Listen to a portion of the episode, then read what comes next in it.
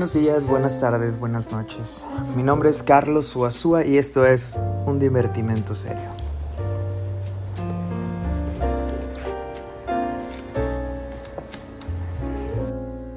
Hola, ¿qué tal a todos los que me escuchan el día de hoy? Al mero estilo de aquel personaje de la famosa película de Sexto Sentido, el cual se llamaba Cole Sear, no sé si lo recuerdan, es el niño que dice veo gente muerta interpretado por el actor Haley Joel Osment, nos encontramos con la creciente avanzada de las neurociencias y podríamos decir veo gente neurocientífica en todos lados. Antes de que las cosas se pongan demasiado jocosas, vayamos dando un par de puntos para poder repensar la situación. Una cosa será la neurociencia, sin duda alguna todo este arsenal de herramientas que los neuros han podido desarrollar para el estudio de las diferentes patologías con las que ellos se encuentran. Y otra cosa muy distinta, esto que llamaremos neurocientismo, como bien llaman Julián Agustín Ferreira y José Antonio Castorina, que son los compiladores de un libro llamado Neurocientismo o Salud Mental, Discusiones Clínico-Críticas desde un enfoque de derechos. Este libro, que es una compilación de artículos bastante interesante, pero de igual manera, como había mencionado en unos capítulos anteriores, a mí se me cuestionó sobre aquello que llamamos neuropsicoanálisis. Así que hoy es un tema un tanto extenso en el que voy a discutir, puesto que me metí a leer libros de Mark Solms, aquel psicoanalista que ha propuesto el desarrollo y el puente de diálogo entre la neurociencia y el psicoanálisis. Ahora, cabe destacar una cosa muy importante. No es cualquier neurociencia y no es cualquier psicoanálisis el que intenta poner a dialogar. Entonces, vámonos poco a poco. Primero hablemos un poco de las neurociencias. Como había dicho hace un momento, es un gran arsenal, pero de un dato frío uno puede interpretar lo que uno quiera. Como decir específicamente que un tipo de emoción tiene que ver con un tipo de neurotransmisor. Si hablamos de universales, entonces estamos muy lejos de la subjetividad. Y cómo no, si este tipo de actividades se basan en un método científico riguroso, objetivo, que intenta desplazar la subjetividad. Pero entonces, ¿dónde queda la subjetividad y cómo pensar que las emociones, por decirlo de alguna forma, existen realmente en todas las culturas? Ya nos quisieron vender alguna vez el Edipo incluso biologizado e incluso antropologizado como universales. El mismo Freud cayó en el gran error de eso. Entonces, ¿cómo podemos hacer que una visión universal de la subjetividad pueda plantearse en todos lados? Para poder ilustrar todo lo que quiero decir hoy, más vale que nos vayamos un poco a la historia. Recordemos que después de la Segunda Guerra Mundial, una gran parte de los psicoanalistas se fueron a Estados Unidos, a tal punto que dominaron la escena psiquiátrica. Llegó un momento en que ser psiquiatra era casi un sinónimo de manejarse con conceptos psicoanalíticos. Si uno quería ser tomado en cuenta en el ámbito psiquiátrico, seguramente también estaba en alguna sociedad psicoanalítica de Estados Unidos. La APA, la Asociación Psiquiátrica Americana, la cual como tenemos entendido domina incluso hasta hoy muchas de las esferas de lo que se llama salud mental, es como una suerte de Al Capone y sus bandidos, o sea, se, no es más que una mafia. Recordemos que la APA tiene los mejores convenios farmacéuticos y es la asociación encargada de publicar ese mamotreto que no ha servido para nada noble, llamado DSM. Bueno, por allá, de los años 50, los neurocientíficos americanos comenzaron a estudiar las funciones del sueño y descubren la fase REM, The Rapid Eye Movement o el movimiento ocular rápido, lo que catalogan como sueño REM, y se dan cuenta de que el cerebro cada 90 minutos despierta, pero la persona no. Entonces, la fase REM del sueño, descubierta en 1952 y en 1955, el sueño es tomado como lo que uno hace mientras duerme. Descubren también en aquellas épocas que si uno despertaba a una persona que estaba en la fase REM, podrá contarnos algo del sueño y si no estaba en la fase REM, no habría supuestamente sueño. Después de eso lo que seguía era qué tipo de daño podría causar que la fase REM desapareciera, o se hace que el sueño desapareciera, puesto que eso es lo que se creía a partir de aquella investigación, que la fase REM genera el sueño. En 1965 localizaron la parte que genera el sueño, y lo encontró Jouvet, un fisiólogo francés, la zona localizada muy abajo del encéfalo, justamente al inicio de la médula espinal. Este hombre tenía un estudiante llamado Alan Hobson, un neurocientífico norteamericano, el cual descubre un grupo de células que se encargan de mandar señales a todo el cerebro de manera aleatoria y de esta forma es bañado con acetilcolina, que generará una activación hiperintensa, mientras que por otro lado otras células se encargarían de bañar a este cerebro con adrenalina y serotonina, lo cual reducirían esa activación hiperintensa. Es así pues que en 1975 Alan Hobson publica su artículo The Activation Synthesis of Dream, que podría ser traducido como la síntesis de activación de los sueños donde declarará e interrogará que cuál era la necesidad de hablar sobre represión inconsciente, ello, yo, super yo, cuando ya estaba demostrado con esos resultados neurofisiológicos, dando un enfoque de que el sueño no tenía ningún significado, sino que era un mero proceso neurofisiológico y que era aleatorio. Lo que lo llevó a correlacionar esta cuestión de sin significado, o sea, los sueños no tienen significado, como una especie de sin mente o sea, sé que no habría por qué tomarse la molestia por estudiar ni la mente ni las propuestas freudianas. Es así como en la Junta Anual de la Asociación Psiquiátrica Americana de 1975, después de escuchar a Alan Hobson, el maestro de ceremonias pidió solicitar una votación para ya no tomar como válidas las propuestas freudianas. De esta forma se votó formalmente que la teoría freudiana de los sueños estaba mal, no era válida, lo cual, al ser el cimiento del psicoanálisis, tal como se pensaba en esa época, comenzó a desmoronarse todo lo demás. Mark Solms marca a este momento como un momento pivote para el psicoanálisis, debido a la hegemonía que tenía la APA en la mayor parte del mundo. A partir de ese momento, los jóvenes psiquiatras ya no estudiaban ni se formaban como psicoanalistas. Solo algunos cuantos, lo que comenzó a mostrar una gran cantidad de analistas de notables canas, asistiendo únicamente ellos a los congresos psicoanalíticos de los Estados Unidos. Poco a poco, parecía que eso se fue impregnando en los demás países de Occidente, algunos más, algunos menos, algunos imperceptiblemente. Sabemos que el desarrollo del psicoanálisis en Estados Unidos ha sido por lo demás precario. Sin embargo, este momento es sumamente importante debido al desarrollo político y el giro público que tuvo en la formación de futuros analistas. ¿No le suena acaso esto un poco con algo de colonialidad? A ver, Mark Solms menciona que es un punto pivote. Ok, es un punto pivote para los angloparlantes. Es 1975, Estados Unidos. Lacan llevaba casi 20 años de enseñanza.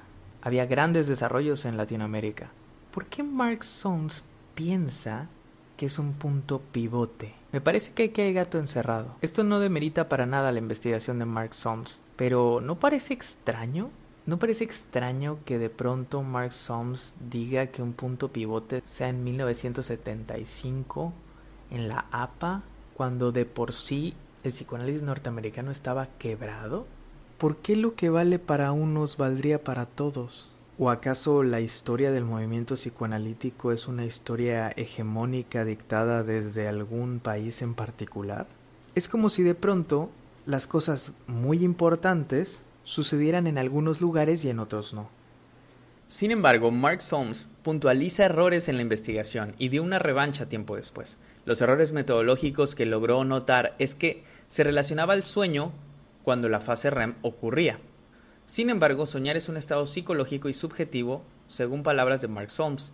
Así pues, la única manera de saber si la persona en cuestión soñó o qué soñó es preguntándole directamente a esa persona.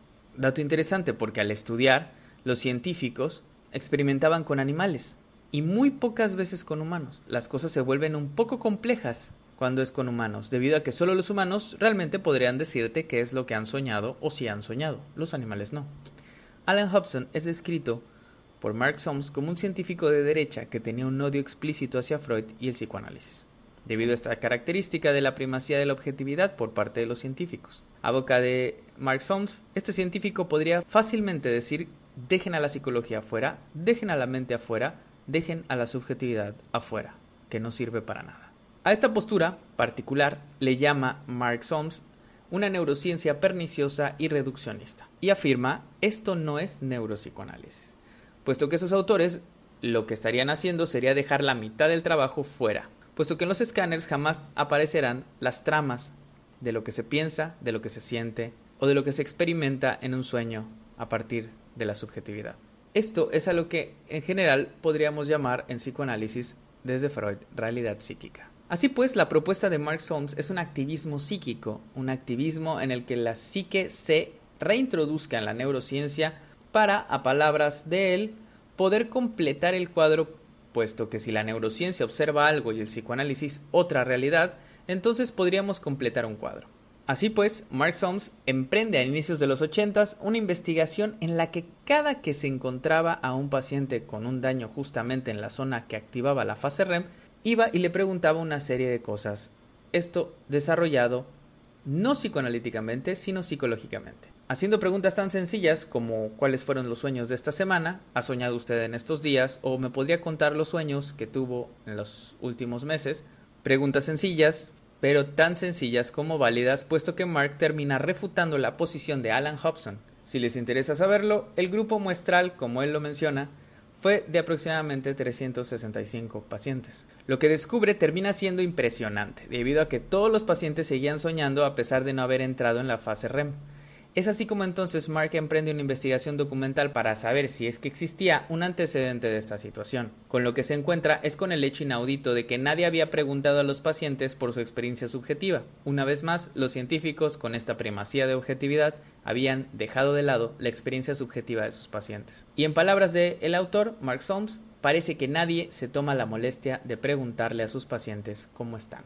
Lo que descubre es que en la zona donde se encuentra el córtex, en la parte prefrontal, donde justamente se hacían las lobotomías, esa zona al ser dañada, entonces comenzaba a aparecer una ausencia de sueños, pero no una ausencia de la fase REM. Un descubrimiento por lo demás interesante, debido a que, como el autor mismo menciona, poniendo un ejemplo, hay un error metodológico fundamental, puesto que correlacionaron el sueño con la fase REM lo cual podría ser en su ejemplo como haber correlacionado el hambre de un bebé con su llanto, lo cual por lo demás no son lo mismo. Que ocurran al mismo tiempo no quiere decir que sean lo mismo. Lo que hicieron Jouvet y Hobson fue eliminar todo el aspecto psíquico, lo cual es un retroceso gigante en sus estudios. Para ir cerrando esta épica historia, podría decir además que agregar que Alan Hobson invita a Mark Solms a Harvard para poder mostrar los resultados de su investigación. Y frente a Alan Hobson y sus estudiantes le demuestra su error, con evidencias acerca de su investigación.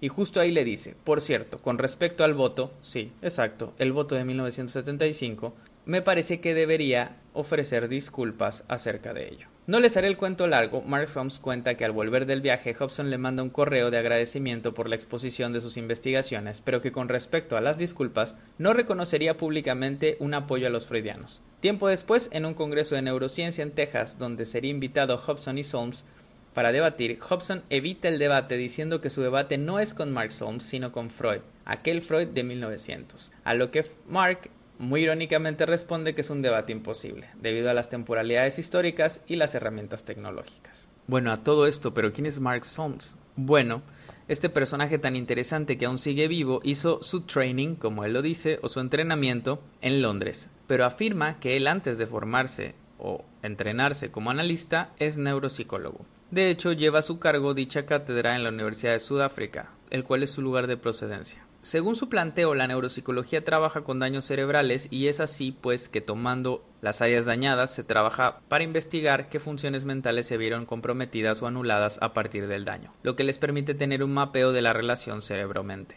No les voy a mentir, fueron noches de muchas conferencias y un libro exhaustivo que él tiene con su esposa, los que me hicieron poder dar un relato un poco más amplio.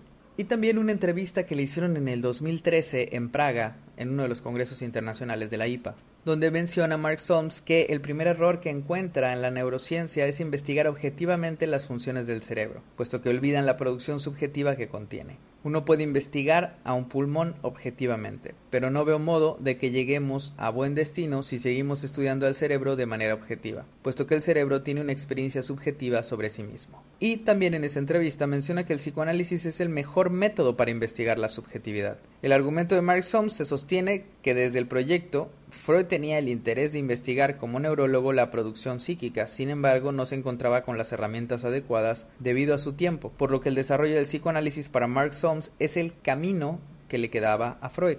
El psicoanálisis lo menciona como un heredero de la neurociencia. Es un dato interesante que menciona Mark Solms puesto que es el hecho de que no hay modo de refutar hoy en día, ni para la neurociencia ni la neurociencia cognitiva, el hecho de que la gran mayoría de nuestras emociones, toma de decisiones y funciones mentales son meramente inconscientes. Apelando todo esto Claro, al famoso capítulo 7 de la interpretación de los sueños, aquel conocido como psicología de los procesos oníricos, llama entonces a recordar en dicha entrevista que la teoría de los sueños de Freud es la teoría fundacional del psicoanálisis. No cabe duda que Mark Solms es un gran investigador de la obra freudiana, pero a veces me pareciera que cuando escribe realmente habla del psicoanálisis como una psicología, lo que de alguna manera deja al psicoanálisis al servicio de la psicología los universales y por fuera de la experiencia analítica. ¿Cómo repensar los hallazgos de Mark Solms a la luz de nuestros días?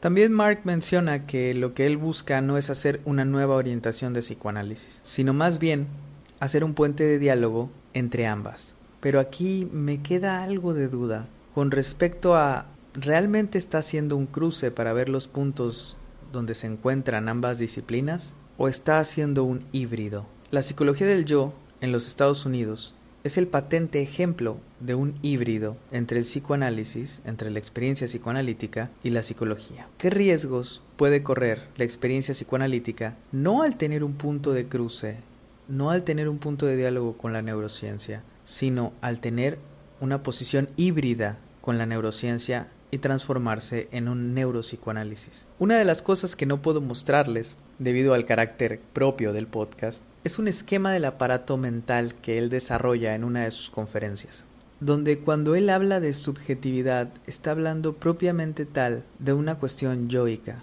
Todo el aparato mental que él desarrolla es meramente un yo, dejando al ello freudiano del lado del encéfalo. No estoy aquí para decir si su idea es buena o mala, pero me parece que esta creciente psicologización del psicoanálisis nos puede llevar a un camino muy peligroso. No, y repito, no porque no haya puntos de cruce, no porque no pueda haber un diálogo, sino que si toma el psicoanálisis psicologizado y además de esto hace un híbrido con la neurociencia, uno se preguntaría quién queda al servicio de quién. Esto más que psicoanálisis me parece como una especie de psicología con conceptos freudianos y klenianos. Ya hablamos en capítulos anteriores sobre el problema que tiene que ver esta primacía objetiva y aunque usemos un discurso que apele a las subjetividades, si uno sigue usando una episteme que esté francamente fundida con la primacía de la objetividad, seguiremos cosificando a los sujetos. Y no podemos ser ajenos, después de tantos años, a estas situaciones. No podemos ser ingenuos